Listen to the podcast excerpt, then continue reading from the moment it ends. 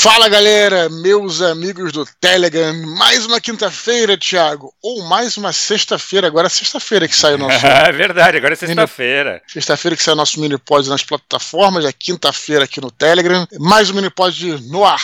Beleza, Thiago? Beleza, Dudu, fala tranquilo, meu querido. Cara, começando já agora, agora de verdade, né? Sim. Sábado agora, cara. Petrópolis vai ter o evento. Sim, cara, vamos aqui começar nosso programa aqui com os recados, né? Os recados da paróquia aí. É, o primeiro recado é lembrar, então, que a gente tem perturbado a galera hum. muito, cara. Até vídeo já coloquei no nosso canal do Telegram, cara. Eu perturbo muito a turma. Mas então vai ser nosso encontro Petrópolis, então, é neste sábado agora, né? Uhum. Agora daqui a né? quinta, sexta, sábado. três dias, dois é, dias, sei lá. Cara. Dias. cara, não sei nem. Quinta, sexta, a gente não sábado, sabe contar. Fica então vai ser lá em Petrópolis. Já conversei até com uma galera do Rio que vai, vai é, aquela sugestão que eu dei de subir lá e chegar mais cedo. Eu descobri, cara, uma, uma, uma informação relevante aqui, que quem for de carro, obviamente, é moleza, né? Cidade uhum. tranquila de parar o carro lá, mas quem for de ônibus, a rodoviária fica mais ou menos próxima do, do evento, fica 15 minutos andando. Ah, então, se quiser andar um pouquinho 15 minutos, ou então pega um Uber ali e tal, Sim. mas 15 minutos para andar por Petrópolis, cara, Exato. é muito. Vai vendo, você vai conhecendo e tal. É. Tudo isso você vê no Google Maps, né? Então, bem Uhum. tranquilo. Então, quem quiser aparecer lá, fica aí, convite. Então, vai ser nesse sábado agora, dia 20, 17 horas, é, 5 horas da tarde. Chega um pouquinho mais cedo, quem puder. Isso é importante também, Thiago, porque tem poucas cadeiras, cara. Claro que vou atender todo mundo, vai, a, a, a loja vai comportar todo mundo, mas cadeiras não tem poucas. Então, Uhum. Quiser ficar sentado lá tranquilinho, porra, chega cedo, é, pensa nas perguntas, né? Porque é sempre bate-papo, né? Os livros, porra, trazer todos os livros, né? Como a gente Uhum. sempre, sempre fala, e aquelas duas missões, né, Thiago? Que é convidar os amigos, né? Galera que conhece meu trabalho, que curte, né? Que quer estar por lá, e também tentar levar um amigo, que, um amigo ou uma amiga que seja que não conhece meu trabalho. Isso tem sido, tem funcionado demais, cara, É, demais. isso eu acho muito legal, Dudu. Porra, claro, porque certamente você. é, Pode ser que você conheça alguém que curta meu trabalho, mas com certeza você tem um amigo que não conhece, né, cara? E tu vai estar fazendo um favor pra ser teu amigo, né, cara? Vamos lá. Claro, cara, e é sempre, cara, é, é, os eventos de. Esses eventos que a gente faz são sempre muito legais, né, cara? Então, Hum. assim, um ambiente para qualquer pessoa, um ambiente de livraria, quer dizer, um ambiente Sim, tranquilo, exato. né, cara, trocar uma ideia. Pô, público, né, eu vou dizer assim, o meu público, eu diria até o nosso, né, Thiago, é, é um público tranquilaço, né. Super cara, que, porra, cara. né, já tivemos aí, inclusive, é, já falei outra vez aqui, né, grupos de RPG que se formaram nas filas pros autógrafos, a gente montou podcast que se conheceu na fila e tal, então, quer dizer, é, e vai ser, e, e Petrópolis, né, é, é mais tranquilo que, é, que o Rio, né, claro, Uhum. o Rio sempre, sempre lota muito, Petrópolis deve ter bastante gente lá, mas vai ser tranquilo, então, excelente oportunidade é, pra gente se encontrar lá. Beleza, Thiago? Show de bola, cara. Vai ser bem legal. Cara, manda umas fotos lá no, aqui no grupo do Telegram, Dudu. Sim, Fala pra tem que galera. pra galera. Quem for, Isso. cara, posta as fotos aqui. Pessoal que, que não pôde ir ou quer de longe e acompanhando, cara. É, o grupo é o seguinte, agora atenção também que isso é importante. No dia, eu sempre fa- tenho feito isso, tem funcionado demais. No dia do evento, de manhã, eu boto um anúncio lá no canal do Telegram de manhã pra lembrar. Só que isso não é só pra lembrar, é porque quando eu coloco o anúncio, cria é, os comentários, né, Sim, cara? Sim, qualquer sim. post. E nesses comentários, onde a gente se comunica, né, cara? É uma coisa que eu fazia muito no Facebook, né? O Facebook agora tá, a gente já falou mil vezes, tá super É. caído e tal. Uhum. Então, você entra nesses comentários, se você quiser ir ou tiver curiosidade para ver o que tá acontecendo tal, que lá eu vou estar falando, ah, tô saindo do Rio, pô, tô chegando em Petrópolis, é, tô quase chegando e tal, e a galera que, não só eu que comento não, na verdade é mais pra, pra turma que tá lá. Uhum. Também tô, tô a caminho, pô, já cheguei aqui, tá cheio, tá, ainda tá vazio, corre, eu não, não precisa correr tanto, que ainda tem lugar e tal. A galera vai se comunicando pelos comentários. Essa ferramenta é excelente, Uhum. cara, excelente. Ainda mais pra galera que tá aqui, que tá nos escutando pelo próprio Telegram, que tem o Telegram, obviamente, cara, usa essas ferramentas. Você vai lá, dá uma olhada, posta alguma coisa. Teve uma ocasião, cara, na, na última Bienal que teve, que foi em São Paulo, Sim. que foi essencial pra galera se localizar. Uhum. Todo mundo lá nos comentários, porra, trocando ideias, eu não tô achando a sala. O cara falava, porque dentro dos comentários vira uma, um mini grupo, né, cara? É, porque meio que rolou uma confusão lá na Bienal, né, Dudu? Sim. Tava- estavam mandando a galera para um outro lado, cara. Puta, uma confusão Foi uma do caralho. confusão, é, pode que agora que eu lembrei, cara. Então Mas é foi isso muito aí. bom, o grupo ajudou pra caramba mesmo, cara. Sim, sim. É, tem o grupo, né, que você pode até entrar, mas se você não quiser entrar no grupo, se você estiver só no canal, não tem problema. Porque Ué, você clica, comentários clicando, ali. é. clicando nos comentários, você tem acesso a toda essa conversa, né, cara? Sim, então, sim, sim. é, beleza, Thiago? Então Muito legal, cara. E posta a foto, galera. Posta a foto que eu gosto de ficar acompanhando aqui de longe. Beleza, Thiago. O que mais aí de recados da paróquia aí, cara? Cara, como a gente já disse, cara, o, agora o pessoal que tá escutando já sabe que a gente lança aqui toda quinta-feira Sim. e na, tá saindo agora no Spotify e demais agregadores na sexta-feira. Por quê? Porque a gente tem essa Exatamente. coisa aí da estabilidade do Telegram, então a gente não quer é, dar muita distância aí pra caso aconteça alguma coisa, o pessoal Uhum. não ficar o fim de semana sem o, o mini pod, né, Dudu? Sim, eu vou colocar, hoje eu vou colocar no descritivo aqui deste do áudio, né? Eu vou colocar o link pro Spotify. Por Legal. É, a gente, claro que sempre recomendo a galera escutar aqui pelo Telegram, né? Que é assim, que é o, é o principal, tudo. Uhum. Mas vamos colocar da seguinte forma: olha, tem um amigo teu que, cara, o cara não, o cara implicou, pô, o cara não, O cara não tem gosta do Telegram de não gosta, É. tal, etc. Beleza. Isso não impede ele de escutar o nosso conteúdo, né? Por Uhum. isso, por isso tem o mini pod literário em todas as plataformas, inclusive no Spotify. Assim, mande esse link para esse amigo teu que não tem o Telegram, porque eu tenho certeza que ao longo, se ele gostar do nosso conteúdo, ele vai acabar entrando. Não precisa forçar barra, entendeu, cara? Isso, é isso. Ah, não, entra no Telegram pra escutar. Beleza, o cara não gosta do Telegram. Cara, não enche o saco do cara. É Beleza, isso, você não é gosta isso. do Telegram, beleza. Então você pode escutar aqui no Spotify. Não Hum. fala mais nada, entendeu? Porque o cara vai acabar, se gostar do, do conteúdo e tal, ele pode até continuar escutando pelo Spotify, mas ele vai também acessar e participar do canal do Exato, Telegram. porque tem as que coisas aqui, né, Claro, cara, que são claro. exclusivas daqui. Uma coisa, Dudu, aproveitando então que você vai deixar o, o link do, do Spotify, Sim. eu ia falar pra galera dar as cinco estrelas pra gente. Ah, isso. Porque Uhum. isso é muito importante, cara, pro Spotify. É isso que faz um podcast ser mais relevante que os outros. Então, Uhum. assim, pra gente ganhar destaque dentro da plataforma do Spotify, a gente precisa dessas cinco estrelas. Então, assim, cara, não custa nada pra vocês e pra gente ajuda muito o nosso trabalho aqui. Exatamente. E, e lembrando também o seguinte, que tem o Spotify, né? Mas também estamos em todas as plataformas, tá? Sim, sim. me esforcei pra colocar em todas, Thiago, e eu fico feliz que eu, que eu dou lá um touché em quem fica perguntando, ah, mas bota no Amazon, já tá no Já Amazon. tá. Ah, coloca no Ancho, já, no Ancho é é o principal, né, mas assim, Uhum. tipo, pode cara, onde você quiser, você vai encontrar o mini pod literário, então não tem desculpa, beleza? Aliás, Boa. até inclusive se tem um amigo teu que, ah, só escuta pelos, pelo Podbean, só escuta pelo pod, Podomatic, tem lá o link pra todas essas plataformas, beleza, Thiago? Show de bola, Dudu. Outra coisa, cara, vamos pedir também pra galera ajudar, né, cara, a crescer um pouco mais aqui também o canal do Telegram. Eu sei que a gente é um canal grande já, mas pode aumentar, Sempre. cara. E a gente precisa muito da ajuda de vocês pra isso, né? Sim, a gente é tempo que a gente não dá esse anúncio, né, não faz esse Uhum, pedido, né? Exato. aqui dentro do ambiente do Telegram, né?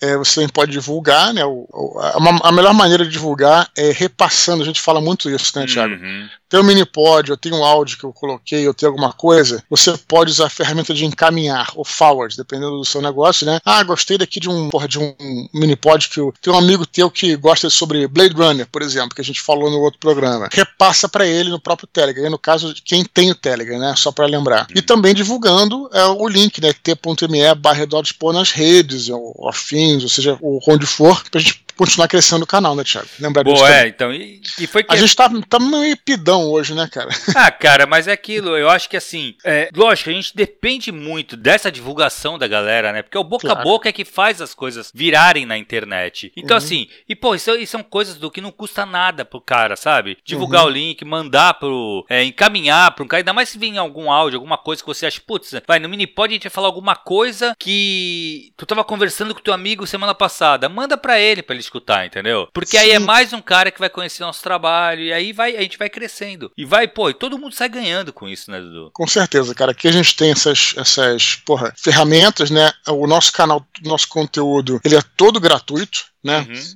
É, a gente tem o projeto do Minipod Contos, a gente está aberto à doação, né, pelo Sim. Pix, mas a gente não cobra absolutamente nada. Então, pô, você é, não está interessado em fazer um Minipod Contos, não é todo mundo que está. Exato. É, ou você está sem grana para fazer o Pix. Pô, cara, é, não te custa nada fazer. Isso é uma ajuda imensa que você pode, é, né? Exato, exato. Divulgando o canal uhum. tal. É, a galera às vezes não para. O pessoal não faz por mal, não. A galera não para para pensar é o quanto a, a, divulgação, né, do trabalho de quem você gosta faz diferença, né, cara? Uhum. Então, você é, então, é exatamente isso. As, as, pessoas não pensam, sabe? Assim, porque você uhum. vai falar, ah, cara, não vai precisar da minha, do meu. É, de eu divulgar esse link aqui. Pô, os caras já estão com uma galera lá. Cara, só que toda a divulgação, tá? Cada assim, cada um que mostrar para outra pessoa uhum. o, o, canal, cara, faz toda a diferença para isso crescer. Entendeu? Isso, então, assim, é cada é, trabalho de formiguinha mesmo, sabe? Se todo é. mundo, nós estamos em 10 mil e pouco, imagina, se todo mundo trouxesse mais uma pessoa, a gente dobrava o número, ia para 20 mil pessoas aqui. Isso aí. Entendeu? É isso aí, a comunidade fortalece. Né? Exato, cara. Porra, Tudo cresce, né, cara? Vai ser bem melhor. Beleza, é, beleza, do último aviso aqui, cara. Pessoal, principalmente o pessoal que tá chegando agora, né, que não conhece muito o nosso trabalho aqui, é o Minipod, cara,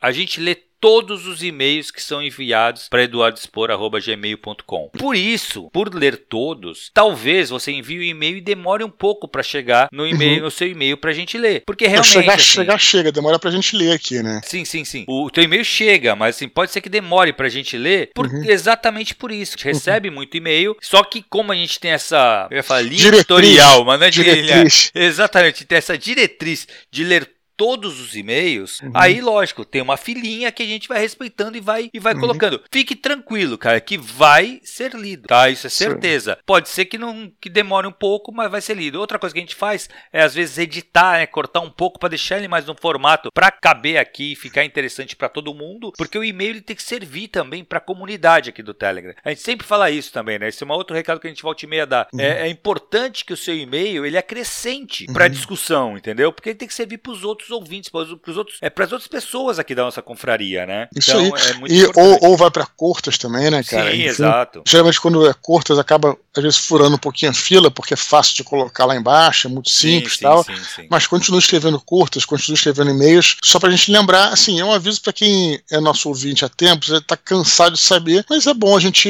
é, às vezes, né, retomar esse aviso, porque o cara, pô, mandou um e-mail, tem um mês, cara, o e-mail foi esquecido. Me, esqueci, não, me esqueceram não, aqui, né? Não esquecemos ninguém, tá bom? que nem Papai Noel, né, cara? Que não esquece ninguém. Não esquece, cara. Beleza, Dudu, vamos pros e-mails então, cara? Vamos lá, cara. Cara, primeiro e-mail de hoje, o Cipriano. Ele fala assim: Fala Dudu, Thiago e pessoal aqui do Minipod que não é folclore, mas está cheio de lendas. Gostaria de agradecer pelo comentário de vocês sobre liberdade criativa, ou melhor, liberdade poética. Para ser mais específico, enviei aquele e-mail para entender melhor o conceito, pois uma das tramas contidas na minha história envolve duas nações, uma futurista, estilo cyberpunk, e a outra com elementos de fantasia. Nessa história, uso a premissa de que Carros voadores e luzes de neon são, na verdade, elementos furtados do reino mágico pela nação cyberpunk. E foi daí que pedi as visões de vocês sobre essa liberdade poética. E já que usei essa trama como exemplo, pergunto: será que ela não estaria muito viajada? Obrigado e até. É, ele mandou e-mail já tem algum tempo, né, falando sobre essa história dele que ele estava construindo, que tem dois universos né, que se conversam, né? Um universo que tem mais tecnologia, outro que tem mais magia. Não sei se está lembrado, Thiago. Tem talvez um mês que ele tenha mandado esse e-mail aí. Não, eu lembro sim. Mas, pois é, a gente falou isso, falamos um pouco sobre isso na época. Eu volto a, a dizer que o, que o importante é que é um assunto que também já falamos outras vezes, né, mas sempre bom voltar, que é a famosa história da verossimilhança. O que é verossimilhança? É a verdade? Não. Não é que você precise retratar a verdade, mas que na sua história você precisa convencer o leitor uhum. ou o espectador, qualquer coisa que seja, que a tua história ela é real para quem está lendo, né? Que, e mesmo que seja uma história de fantasia, uma história de ficção científica, com elementos que não existem, com robôs, com vampiros, com anjos, tudo bem, mas que aquilo seja verdadeiro, né? Faça sentido para a pessoa que está consumindo aquela história. Porque na medida que não fizer sentido, que ela vai acabar largando a, a história porque não enxerga coerência. Então, a verossimilhança, ela, um dos pilares da verossimilhança é a própria coerência. Quer dizer, você precisa ser coerente com a, aquele universo ali, aquela história que você está criando, a trama, vamos dizer assim, ela precisa fazer sentido. De novo, parafraseando aí um autor de, não lembro qual é, que sempre fala que a diferença entre a realidade e a ficção é que a ficção precisa fazer sentido.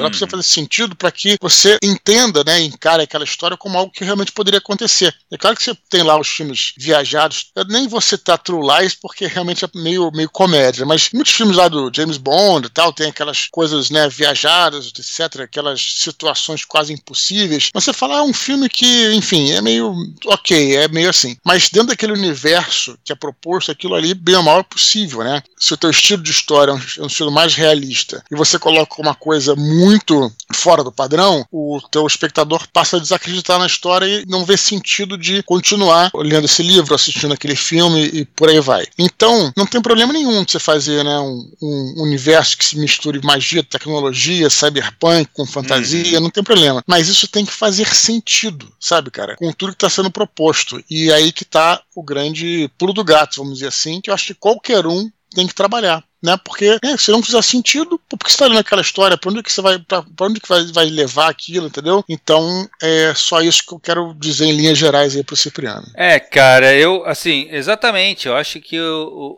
que ele pergunta, né, aqui de final, se será que essa história não estaria muito viajada? Cara, tu vai ver aí na literatura quanto coisa tem que tu fala, caraca, o cara viajou, olha só que viagem. Só que funciona, porque exatamente foi o que o Dudu falou, a verossimilhança tá ali, porque o que importa é o teu mundo mundo ele precisa fazer sentido nele mesmo. Claro. Entendeu? O que, o que não pode é você ter vários furos dentro do universo que você criou. Aí Porque pode causar. O, furo. o famoso furo que você acabou de falar, né? É, exato, exato. Esse, esse é o grande problema. Agora, pô, eu acho que eu citei da outra vez que a gente falou e eu cito de novo. O que ele coloca aqui, um cyberpunk com magia e tal, cara, a gente tem um grande universo de RPG que tá, acho que se não me engano, na sua sexta edição, cara. O negócio uhum. tem desde os anos 80 ou uhum. anos 90, eu acho que final dos anos 80. 80, começo dos anos 90, que é o uhum. Shadowrun, cara. Uhum. Que é exatamente isso. É fanta tem muita coisa de fantasia. É um mundo de cyberpunk com muita coisa de fantasia. Tanto é que o presidente dos Estados Unidos lá era um dragão, cara. É animal, é animal. Eu adoro Shadowrun. E é um, ele é bem esse conceito, cara. É muita, tem magia. Eu, quando eu uhum. joguei, o primeiro, meu primeiro personagem que eu joguei de Shadowrun, que foi o personagem que eu mais gostei de jogar, era um mago. Ele uhum. no meio de um cenário de, de, de cyberpunk. Uhum. Pois é.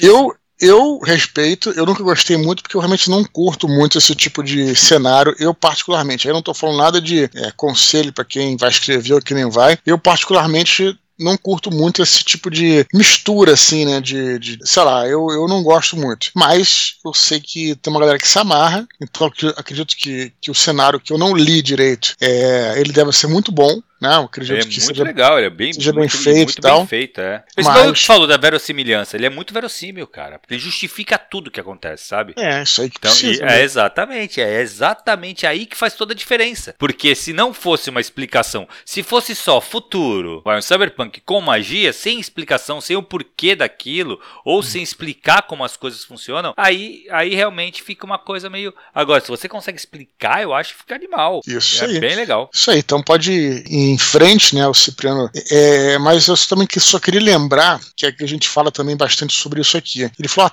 ah, a trama tá viajada, não tá? Eu acho que se, como a gente acabou de dizer, se for bem feito, é, com todas essas coerências, com toda essa verossimilhança, não tem problema nenhum. Mas no final das contas, no fringir dos ovos, como o pessoal fala, o que vai valer é o teu texto, cara. A gente hum. sempre fala isso, né, Tiago? Porque ideias, ideias, ideias, pô, cara, é, mesmo que eu faça pro Cipriano, não, é, que não foi o que a gente disse, tá? mas que eu falasse, pô, cara, tua ideia tá muito ruim. Mesmo assim, se ele tivesse uma prosa muito boa, ele uhum. poderia tornar essa, essa ideia ruim um livro excelente de ler. Exato. É, então, assim, também tem que levar isso em consideração o, o, que vale o dia a dia ali da produção do texto. Isso aí também a uhum. gente fala muito aqui, enfim. Sim fica aí como, como gancho pra gente continuar falando sobre isso uma outra vez. Exato, boa. Beleza, Dudu. Próximo e-mail, cara. Anderson Mioto, ele fala assim: Fala, Dudu e Thiago, tudo beleza? Passando aqui para deixar uma dica de série que particularmente gosto muito: Império Otomano, na Netflix. A série já está na segunda temporada e conta, na primeira temporada, a história da conquista de Constantinopla por Maomé II. E, na segunda, a trama que envolve o confronto de Maomé II e Vlad, o Empalador.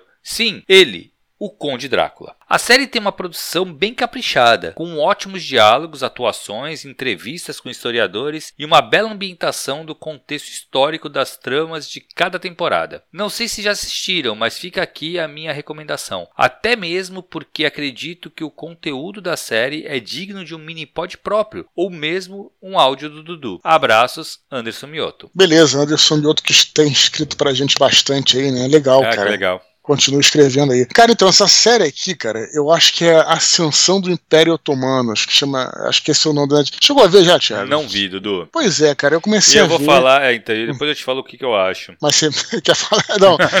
Então tá, então eu vou, vou falar o que, que eu achei o seguinte. Claro que eu acho que, eu, pelo que eu vi, realmente a série é bem produzida. É, eu acho que ela é bem embasada historicamente, porque como o Anderson falou aí, tem entrevistas lá com historiadores e tal. Só que, cara, pra mim, com todo respeito, e não é diminuindo a série, mas é uma questão é, própria, sabe? Uma coisa de preferência. O que acontece? É, você tem umas, uns documentários que são dramatizados. Então você tem ali uma cena ou outra, mas tem muita narração em off, geralmente, né? E entra os historiadores falando tal. Geralmente tem um outro diálogo, mas a coisa não engrena muito porque você está apenas ilustrando aquilo que o historiador está falando, né? Geralmente isso aí não é muito raro de acontecer. É o, pro, o problema para mim nessa questão do Império Otomano é que ela, ela tem assim umas cenas longas de diálogo, é, cenas com personagens, sabe, como se fosse uma série mesmo. E de repente para essa cena e entra um historiador falando no meio, sabe, cara? Então a sensação que eu tenho, eu fiz essa comparação, é de novo, é uma opinião bem pessoal, quando você está lendo um romance com nota de rodapé. Eu detesto nota de rodapé. Prefiro até que tenha até um númerozinho e tal, e que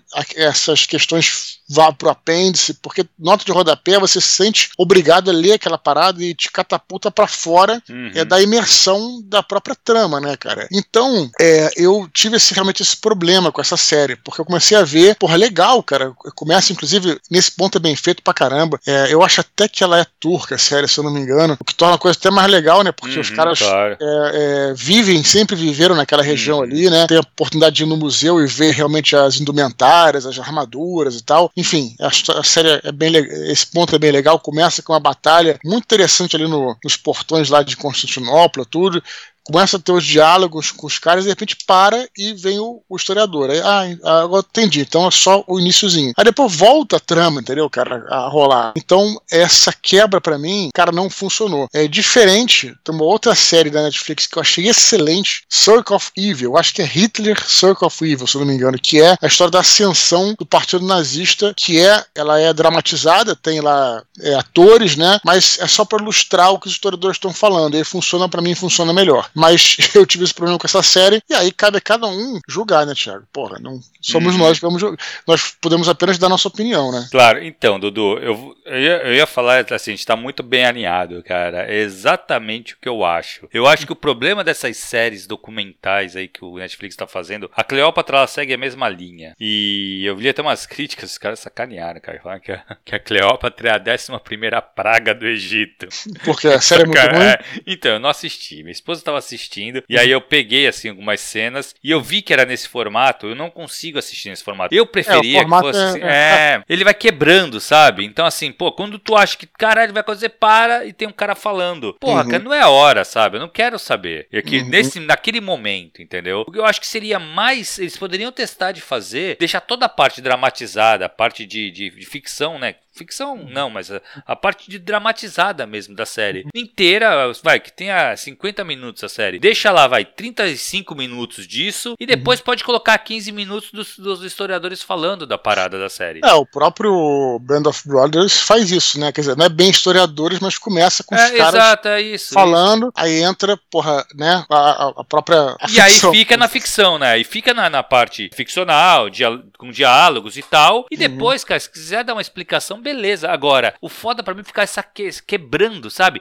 Parece que uhum. te tira do ritmo, né? Porque, Isso. cara, o audiovisual, a, a, a, literatura, quando você tá construindo uma história, você tá construindo o ritmo. Você tá ali, ó. O que que é? Você é aquela coisa do o que você mostra, o que você descreve, o que você esconde do momento para revelar lá na frente. Então existe toda uma preparação feita pelo autor. O autor pensa cada detalhe dali para tu chegar lá e colocar um corte no meio, sabe? Pô, tu quebra o ritmo do leitor ou do, do, do espectador no caso, né? Uhum. Então, é, eu acho que, que é mais é mais, isso. Acho que é mais do que isso, cara. É isso que você falou concordo plenamente, mas é, quando entra esse historiador falando, né, ele te lembra que você está vendo Sim, é, é, uma, uma é. tá vendo algo é, que não é, não é que não é real, vamos colocar assim, mas porque a ficção ela, ela, ela é, com o passar da, dos minutos, você vai fazendo um esforço, né, para submergir naquilo, Exato, entendeu? sim, sim. Então, quando entra um cara, ele te lembra que aquilo ali é fake. fake aí, fake do bom sentido, vamos botar dessa forma, sabe? Porque, uhum. claro, todo, todo filme é, é, é, faz de conta, né, cara? Claro. Tipo assim. Só que você se propõe a entrar nesse faz de conta, sabe, uhum. cara? Exatamente. Então, só que assim, aí é como se alguém te ficasse te cutucando. Não, cara, olha só, isso aqui não é. Morra, são os atores que estão ali. Esses caras aí moram em Nova York, moram, uhum. não estão ali, entendeu? Fica te cutucando. Na realidade, você tá, pô, tá fazendo um esforço, no bom sentido, para tentar entrar na ficção da parada, entendeu? Entendeu? Sim, sim, não, então, então é, exatamente. Acho que é isso mesmo, cara. Agora, assim... Agora, não, não questiono, nem poderia questionar a parte histórica que seja bem feita, né, cara? É, a parte de conteúdo, né? Pelo que parece, realmente deve ser muito legal. Eu fiquei até muito, assim, de querer pelo menos dar uma olhada nessa segunda temporada aí, pra uhum. ver essa parada aí do Vlad, como é que foi, porque é uma história que eu leio, eu sempre li, mas nunca fui muito a fundo, sabe? É, fica aí até um, se alguém até puder colocar nos comentários aqui, tem um Nerdcast que a gente fez só sobre é, o Drácula, né? No caso, ele não é Drácula, o não, Drácula sim, sim, real, né? Real, real. O, o real, né? E essa história é muito, muito interessante, o que envolve ele, né? Porque é essa. Cara, é, é esse choque, né? Que foi o choque, inclusive, na tomada de Constantinopla foi tão marcante que sacramentou ali o fim da Idade Média, cara. Hum. A Idade Média termina quando Constantinopla é tomada pelos turcos otomanos. Então você imagina um marco é, que isso aí é, foi, né? E tudo ali tá muito bem, vamos dizer assim, mostrado ali, porque você vê que você tem de fato um conflito entre Oriente e Ocidente. O próprio Constantinopla é mesmo, cara, no meio, cravado ali, no meio da é, entre a Europa e a Ásia, né? Então você tem ali realmente foi até um, claro, na verdade, os não os turcos, mas os árabes também tomaram a Península Ibérica por baixo, na verdade, né? Mas é, já estava tendo a reconquista nessa época, na realidade. Enfim, os turcos otomanos tomaram aquela região ali, e aí é, foi dividido o mundo mesmo, né, entre é, o que a gente chama assim de, né, de Ocidente hoje em dia e o Oriente no sentido uhum. até religioso, né, essas coisas todas. Sim, sim. Enfim, isso foi muito marcante. Então é uma história muitíssimo interessante, né, que às vezes é pouco falada, né, cara? É, cara, legal. Eu, assim, eu não, de novo, eu conheço pouco, eu conheço, eu já li muito, mas por, por causa da figura do Drácula. Então eu conheço alguma coisa, mas eu nunca entrei a fundo de como foi ele nessa, nessa, nessas batalhas, sabe? Principalmente nesse confronto aí com, com o Maomé II. Então uma coisa que eu realmente quero muito conhecer, que eu vou, vou até escutar esse Nerdcast aí, Dudu. O Nerdcast vão bem a fundo também, né? Quando, quando faz histórico, é bem legal. Se alguém lembrar, eu vou tentar é. lembrar, mas minha cabeça tá ferrada, cara. Então alguém coloca aí Nerdcast do Drácula. Bota aí embaixo. Beleza, Dudu, vamos pro próximo, cara? Vamos lá, cara. Victor Danco. Ele fala assim: Olá, Eduardo e mestre Tiago, tudo bem? Atualmente estou tentando publicar um livro baseado na minha dissertação de mestrado, cujo tema são as características autorais do diretor Yao Miyazaki, ou seja, um livro acadêmico e de pesquisa. Estou buscando editais de universidades para poder publicar e, durante a leitura de alguns deles, pensei se não seria melhor publicar por uma editora ou tentar financiamento coletivo. Decidi perguntar para meu antigo orientador a respeito e obtive a seguinte resposta. Dois pontos, abre aspas. O que posso dizer sobre as publicações acadêmicas? Elas valem de verdade quando saem para uma editora acadêmica. Se houver chance de publicar por uma editora de uma universidade, procure por essas. Caso esteja complicado demais, tente editoras especializadas, como a Papiro, Sinac, Paulus, etc. Catarse, autopublicação e editoras predatórias não têm valor para o mundo acadêmico, pois não foram analisadas por um conselho editorial, entre parênteses, de verdade verdade. E logo não se tem certeza sobre a qualidade do conteúdo ali colocado. Em outras palavras, hoje, quando te oferecem publicar um livro e pagar pouco não é muito diferente de você usar a sua impressora e imprimir. Infelizmente, chegamos a isso. Sendo assim, para que o seu esforço atinja o objetivo desejado, procure o aval de uma editora boa, reconhecida na área ou uma editora universitária. Aí, fecha aspas, né? Aí ele fala, o, do, o Victor. Gostaria de saber o que, o que podem dizer a respeito do mundo predatório das editoras. Como ele comenta, vocês têm dicas de como identificar uma editora assim? No fim das contas, vou tentar publicar através digital, pois já adequei te o texto às normas que eles exigem. Aos ouvintes que quiserem saber mais sobre os filmes do estúdio Ghibli, Hayao Miyazaki e minha pesquisa, me siga no TikTok e no Instagram como DancoVictor, com os dois Ks, tá? Danco com K e Victor com K também. Grande abraço e continue com um bom trabalho. Victor Danco. E aí, Dudu? Beleza, vamos lá. Esse negócio das editoras, né? Cara, eu acho que é, é o seguinte: primeiro você tem que saber o qual é o seu objetivo. Isso é muito importante. Realmente, eu acredito que se o objetivo seja aparecer no, no mundo acadêmico, eu acredito que uma editora acadêmica realmente seja o melhor, o, é, o, o melhor caminho, né, cara? Se o objetivo uhum, for claro. esse. Se o objetivo for escrever para o público em geral, você pode usar uma editora, né, que, enfim, que, que não seja acadêmica. Mas é claro que é sempre importante procurar uma boa editora. Como é que você procura uma boa editora? Primeiro, você conhecendo pessoas, e por isso que a gente fala tanto sobre isso, Thiago, a importância de você participar de eventos, em lançamentos, uhum. em sessões de autógrafo, conhecer. O Victor está fazendo isso direto, não é nenhum puxão de orelha para ele, muito pelo contrário, ele está fazendo isso direitinho, né? Tá uhum. presente em grupos como esse aqui, participar de oficinas, ele foi um dos seus alunos, né, sim, né, cara? Sim.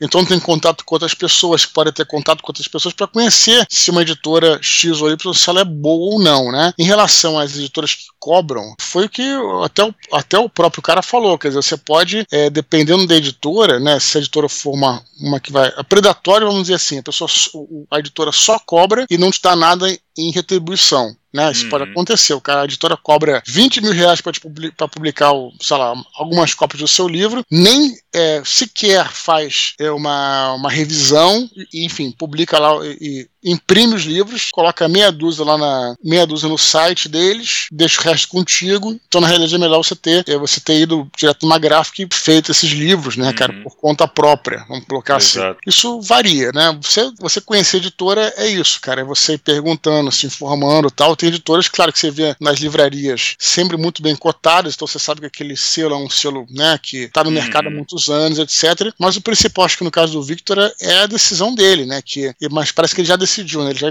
já tá com o edital, né? Com o livro no Sim. edital. É. O teu objetivo ser acadêmico, né, cara? Ser conhecido no mundo acadêmico, aí eu acho que faz sentido você procurar uma editora acadêmica. Já que você, é, nesse ponto, eu acho que você é bem especializado, né, nesse assunto. Então, Dudu, o que eu acho? Vamos lá. É, primeiro, essa parte do acadêmico, eu acho que não tenha dúvida, Victor. Se a tua pesquisa, cara, se é um livro que foi escrito como um formato de pesquisa tal, eu acho que sim, ele tem que ser, o ideal é que seja uma, uma editora que, ou de uma, de uma faculdade, ou essas editoras que são mais especializadas em, em publicar publicar trabalhos acadêmicos. Claro que assim, isso vale para qualquer coisa, né, gente? Para qualquer editora, se você escreveu terror, você não vai procurar uma editora que publica só poemas, né? Então assim, você adequar o que você, a editora que você vai buscar ao seu livro, ao, ao livro, normalmente a editora ela tem que publicar coisas que se assemelham ao seu livro, né? Porque as, as editoras elas, elas se especializam, né? Uhum. Então é importante. Agora, esse negócio do predatório, né?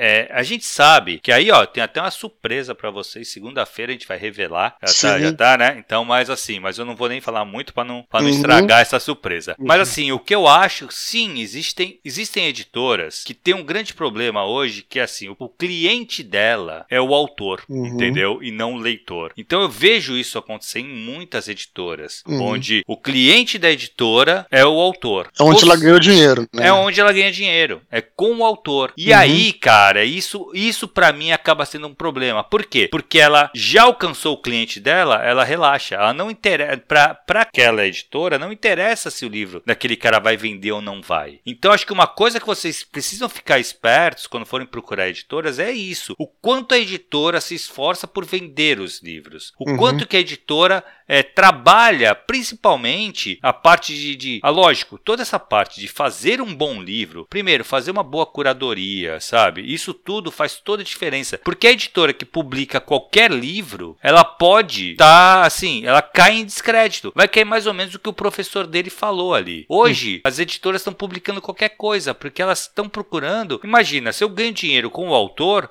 Quanto mais eu publicar, melhor. Uhum. Então eu vou publicar muito lixo, cara. E não é nem lixo, né? É até ruim falar assim. Porque eu acho que todo texto pode melhorar e pode ficar bom. Uhum. Talvez ele seja prematuro. É, um, é, uma publicação que teria que ter sido trabalhada mais para poder ir para o prelo, entendeu? Para poder realmente, de fato, ser, ser impresso. Então, eu acho que o problema maior que eu vejo das editoras, que quando ele fala de predatório, eu acho que é isso, tá? Mas eu acho também que tem muita editora editora que está aí tentando é, fazer o, o, mercado virar e o mercado girar melhor. E eu acho que tem mu muita coisa aí boa também, cara. Sim, cara. Pô, tem uma editora que eu não vou falar o nome, que tinha uma, uma prática bem predatória nesse sentido. Eu achava escroto até a maneira como ela se posicionava, que era é, o selo jovem, jovens escritores, jovens autores. Não vou falar o nome da editora, uhum. né? Enfim, que na realidade ele, é, quando você mandava o, o teu original para lá, a editora retornava falando que, estava muito bom tal. Ninguém tinha lido o livro. Olha, Olha que cara. escroto, cara. Ninguém tinha lido o livro. E falava, não, vamos publicar, sim, com certeza, etc. É, só que a gente faz uma parceria, você. Aí cobrava os caras uma grana, cara. Nem lembro quanto era na época, caríssimo tal. E ainda falava assim: olha, é, só que tem que ser nesse prazo aqui, senão você vai perder aí. Olha, é, o, é que eu tô falando. Tal. Isso é papo de vendedor. Sim. Ou seja, o cliente dos caras é o autor. Sim, exatamente. Não, mas eu achava muito escroto, cara. E os caras sequer é, liam o livro, não, não avaliava é. o original, uhum. eles não faziam é, nem é, revisão de texto, cara. Ah, cara Publicava foda. como tava e escroto, cara. E, o cara, e os caras achando, pô, cara, só leram meu livro, gostaram, né? sabe? Eu acho isso de uma. Não, é, coisa é, tu assim... brincar com o bagulho, que é o que eu falo. É, assim, que esse é meu grande problema.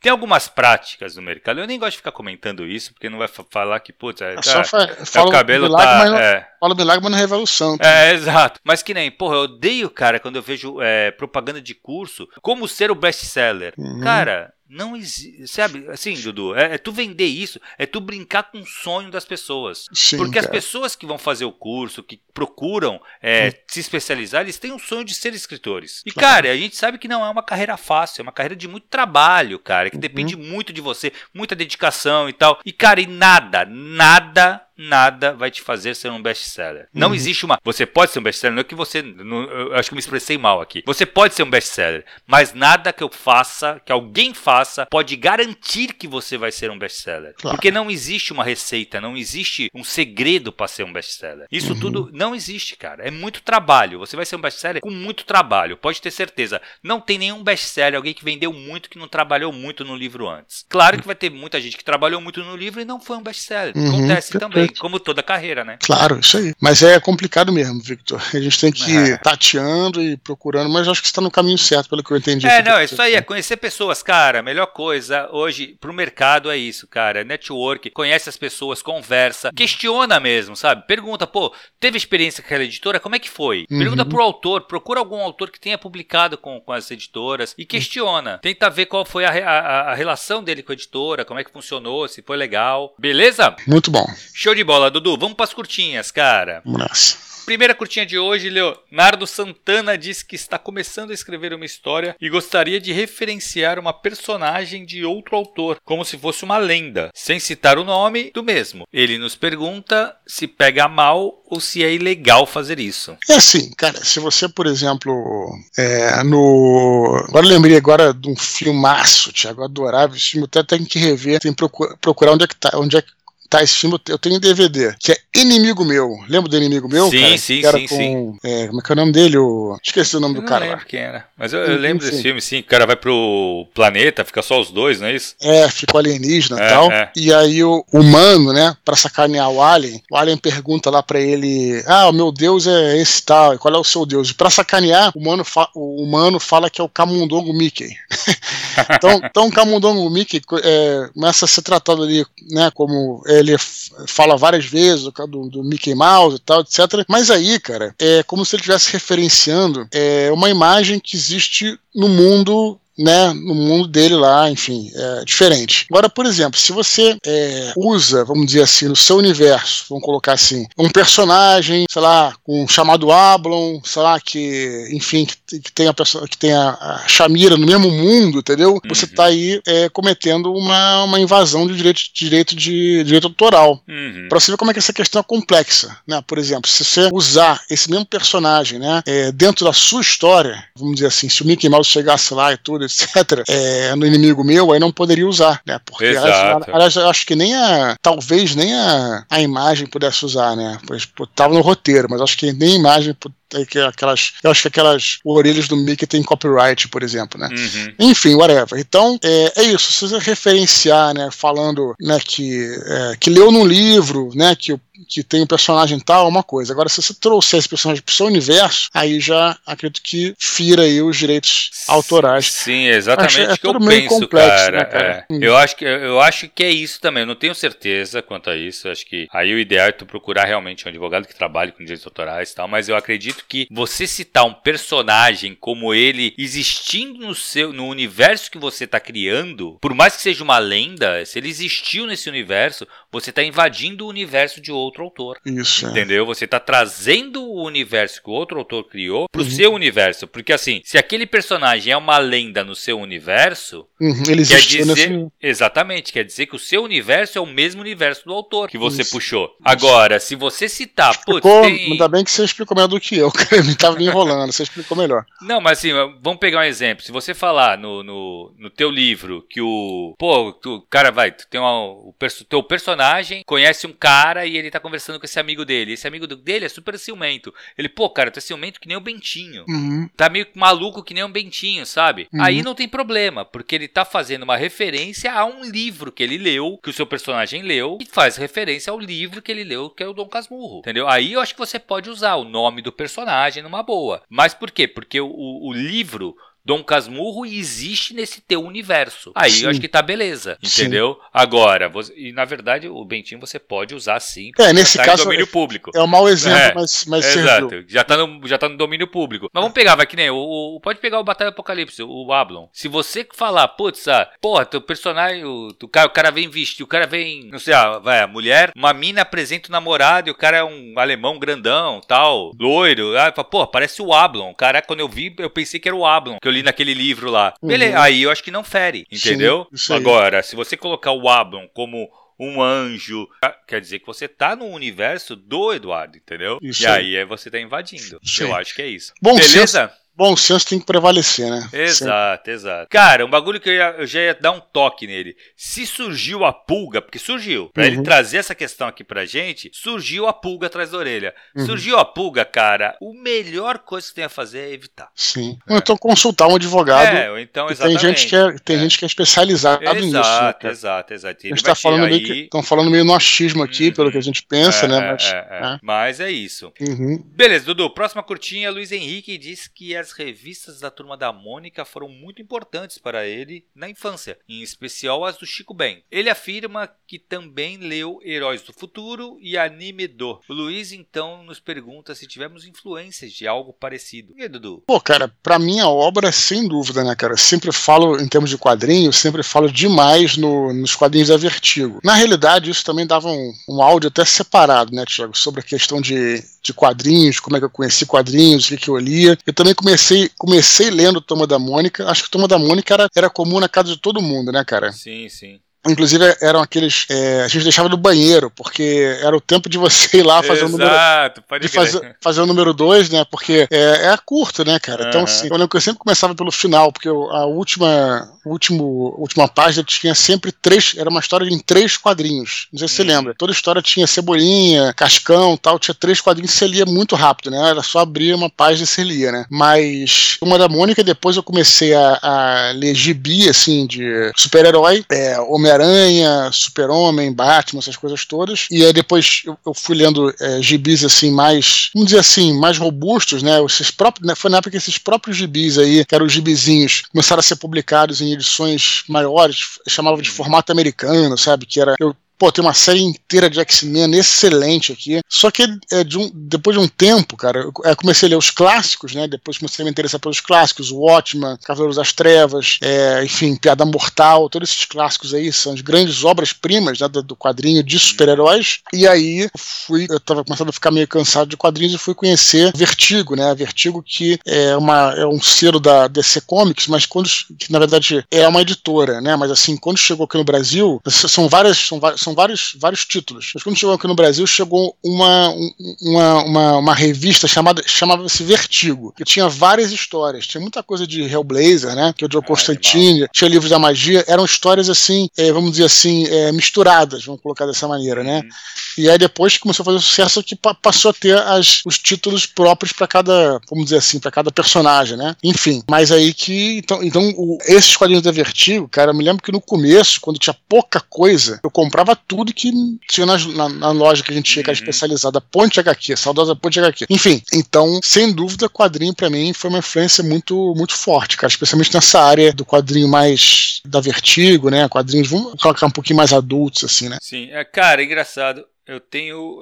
Eu acho que eu tive uma história bem parecida com a tua nesse ponto. Também, quanto criança, eu, uhum. eu lia muito Turma da Mônica, lia também o, o da Disney, né? Uhum. E depois, cara, eu migrei pros quadrinhos de, de herói, mas eu nunca fui muito fascinado nos quadrinhos de herói, sabia? Eu uhum. gostava, tinha uns personagens ou outros que eu gostava, eu gostava muito do Demolidor, uhum. gostava do. do Batman. Batman era básico, né? Mas eu, meu primo meu gostava muito do Batman, colecionava tudo e acabava lendo dele. Eu nem comprava Uhum. Mas eu gostava do, do, do Wolverine também, então acompanhava X-Men. Mas foi, isso foi um período curto, porque aí eu conheci a parte da Vertigo, cara. E aí sim eu comecei a, a acompanhar mais. Aí, o John Constantine, uhum. é, o Sandman, todas essas paradas aí que eram mais adultas, né? Dizendo considerando mais adultos. Uhum. Eu nem achava assim que eu era, pô, vou ler porque é adulto. Não, mas não, me interessava mais a, a, a, leitura, sabe? Sim. Tanto é que assim, eu não conheço. Eu tenho uns amigos que manjam muito de, de herói, né, cara? Falam uns nomes lá que eu, porra, viajo, nem imagino sim, que Eu seja. também, também. os caras conhecem tudo, velho. Quem é sim. quem, o que, que aconteceu com o cara cara, o cara, eu fico fascinado, assim, é um universo à parte, né? Sim, Mas o Thiago, fui Thiago, desses caras, assim, não. O Thiago Rex, meu irmão, né, e o Shimu, uhum. por exemplo, são dois que Manjam entendem tudo. tudo. cara. Ele, é, o, o, Rex é mais, assim, de DC, o Shimu é mais de Marvel, mas eles também se conhecem um monte de coisa e tal. Ah, cara, só esqueci de citar aqui é, dois importantes. O Asterix Hum. Eu não citei porque eu acabei é, conhecendo Asterix um pouco mais velho. Um pouco mais velho são, eu vou colocar assim, 15 anos, né? Hum. Não era quando eu era criança. E o mais importante também, que eu acho que foi muito. Que eu, é, eu acho que eu esqueci, mas eu tenho um motivo, que foi o Conan, né? Os quadrinhos do Conan. Os quadrinhos do Conan, cara, a, espada, a famosa espada selvagem de Conan, engraçado que eu tentei ler ela em vários momentos da minha vida. Eu, é, a primeira que eu tenho, porra, eu comprei quando eu tinha, tipo assim, 10 anos. Cara, e não achava. Preta e branca, né? Então, preto e branca. E não achava tão interessante, cara. Eu não conseguia engrenar na história, tinha muito texto para mim, não tinha cor, entendeu, cara? Então não. não... Eu comecei realmente a. a... e foi, te, teve várias reedições, né? Isso tudo nos anos Sim. 80, 90. Então, a, e depois eu, eu comecei a. Eu engrenei mesmo no Conan quando eu tinha ali, talvez também uns 15, 16 anos. Porque aí já, já tinha muita coisa que não tinha na, nas bancas, e aí, só que nessa ponte HQ, que era uma loja especializada em quadrinho. Eu consegui todas, hoje em dia eu tenho a Espada Selvagem, tenho toda, toda a coleção, e era uma, um, uma, um quadrinho maneiro, cara, porque uma revista é diferente de hoje, que né, tem muito, tem muito, é, muita imagem e tal. E é, a revista de Espada Selvagem tinha muito texto. Uhum. E para um garoto de 16 anos era excelente, porque você levava pra, é, mais de uma hora. A cara para ler, né? É, Exato. É, mais de uma hora, entendeu? Então, assim, era você realmente você, porra, eu lia antes de dormir, e era como se você tivesse uma aventura completa antes de dormir, uhum. sabe, cara? Sim, Com sim, sim, direito a tudo, sabe, cara? E aí, isso aqui é até uma, eu diria que é mais recomendado para um moleque mais velho, um pouquinho, né? 16 anos, talvez um pouquinho antes, um pouco depois, mas quando eu era muito novo eu não consegui engrenar. É na, na Espada Selvagem, eu só comprei essa primeira porque tinha tatuagem grátis. Lembra dessas paradas que Ah, sim, sim, sim, pode crer. Então tinha tatuagem, aí eu nem sei se eu fiz a tatuagem. Legal, cara. Última curtinha, Dudu. Daniel Renatini diz que acha a primeira capa de Batalha do Apocalipse sensacional e que inclusive a usou como referência para os seus livros. Ele gostaria de saber como foi a decisão da editora em relação à mudança de capa. Cara, eu não sei qual que ele está falando, se é, é. qual a capa, a primeira capa que ele está falando. A primeiríssima capa do Batalha do Era, é a capa que, que, que é até é hoje, né? É a capa que tem até hoje, né? Que é, é a capa da, do Anjo Chorão lá, que o, o, o Azagal fala, né? Que é a capa azul, né? Uhum. A gente lançou pela primeira vez a capa azul. Depois, quando. É, isso em 2007. Em 2009, quando voltou a Nerd Store, a gente resolveu refazer a capa e chamamos o nosso saudoso Harold, né? Que uhum. fez aquela capa. É uma capa mais. com um desenho mais claro, vamos dizer assim. Um desenho que era muito próprio para o público nerd, né? E aí a editora resolveu voltar voltar para a capa original, vamos dizer assim, para a primeira capa, não a original, mas a primeira capa, porque ela entendeu e eu, e eu, concordo, e embora eu goste das duas, e de novo, porra, o Harold é eterno, né, cara? Não só a arte dele, mas como ele, né? Então, uma coisa que sempre tem que respeitar, mas a capa dele era uma capa muito, acho direcionada para um público nerd, uhum, sabe? Uhum.